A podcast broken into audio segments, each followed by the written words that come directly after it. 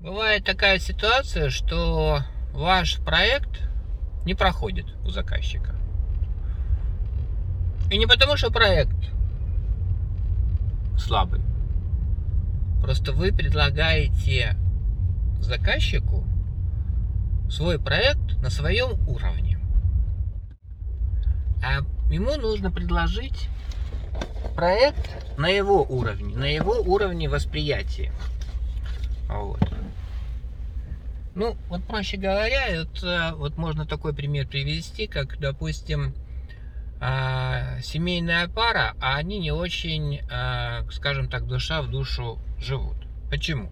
Потому что у них разные форматы восприятия. Вообще женщина с мужчиной по-разному воспринимает этот мир, да?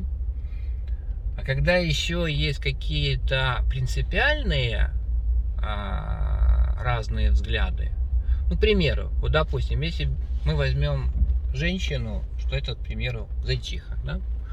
Вот. И вот она среди таких, как она, зайцев, зайчих выросла. Ну, приходит время, что ей пора выходить замуж. И говорят, ну вот давай, смотри, сколько красивых зайцев. Ты понимаешь, мне зайцы как-то с ними скучновато. Они классные, ну скучно. Я бы с волками затусила бы. А подожди, волки ж они ж, ну, совсем другие. И так, а зайчатиной даже питаются. Ну, зато они веселые, зато они прикольные, зато они там мощные, зато они там дерзкие. Ну, вот. И вот она выходит замуж за такого волка.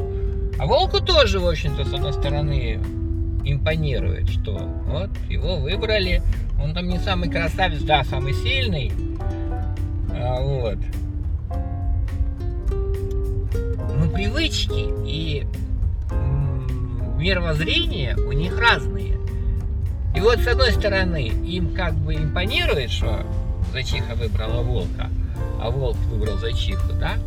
Но они совсем по-другому устроены. Точно так же и многие заказчики со многими клиентами по-разному устроены.